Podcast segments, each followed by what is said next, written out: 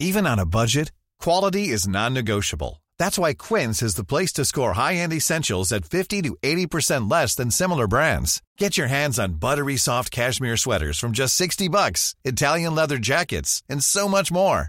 And the best part about Quince, they exclusively partner with factories committed to safe, ethical, and responsible manufacturing. Elevate your style without the elevated price tag with Quince. Go to quince.com slash upgrade for free shipping and 365-day returns.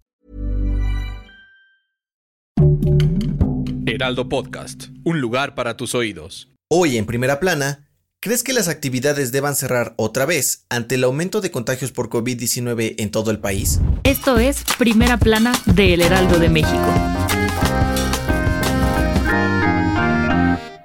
Hace unos días, la Secretaría de Salud reconoció que México vive la tercera ola de contagios de COVID-19. Y de acuerdo a los últimos datos, el pico de contagios de esta época ya superó al de la primera y está cerca de los niveles de la segunda del 2020. Y aunque se esperaba que el número de personas hospitalizadas se mantuviera en niveles bajos, durante las últimas dos semanas el porcentaje de ocupación hospitalaria subió más del 62%. Al día de hoy se reportan más de 6.000 personas menores de 52 años hospitalizadas por COVID-19 en todo el país, de las cuales más de 1.500 necesitan de ventiladores para poder respirar. A raíz del repunte de contagios a lo largo de la República Mexicana, Sinaloa regresó a semáforo epidemiológico rojo, mientras que Oaxaca, Michoacán, San Luis Potosí, el Estado de México y la Ciudad de México volvieron a color amarillo. Pero a pesar de esto, el subsecretario de Salud, Hugo López Gatel, dijo que la tercera ola de contagios no va a forzar el cierre de actividades, pues la gente está cansada del confinamiento y la economía necesita fortalecerse luego de más de un año de pandemia. Por ello mandó un mensaje específicamente a los jóvenes, quienes son los más afectados por la tercera ola de contagios, para que no bajen la guardia y mantengan las medidas sanitarias para evitar que los casos aumenten.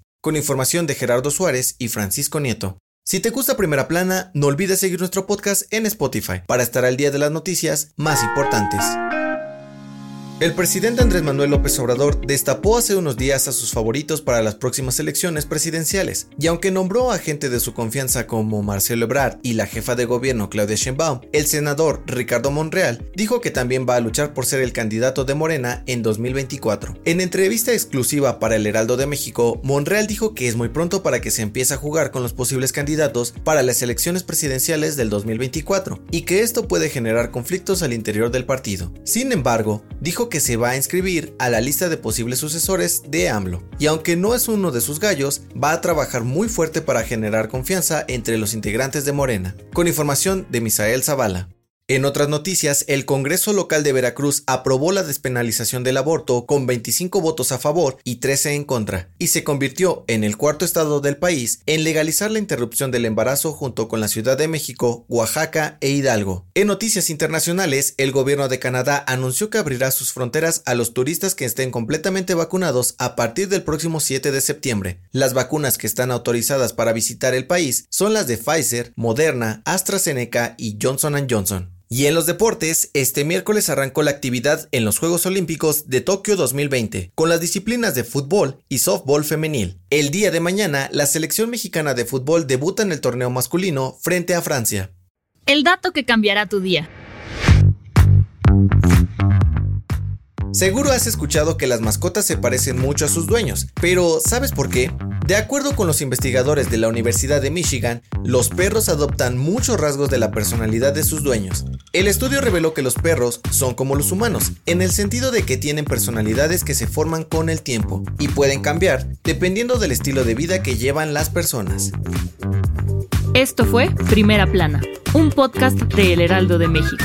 Encuentra nuestra primera plana en el periódico impreso, página web y ahora en podcast.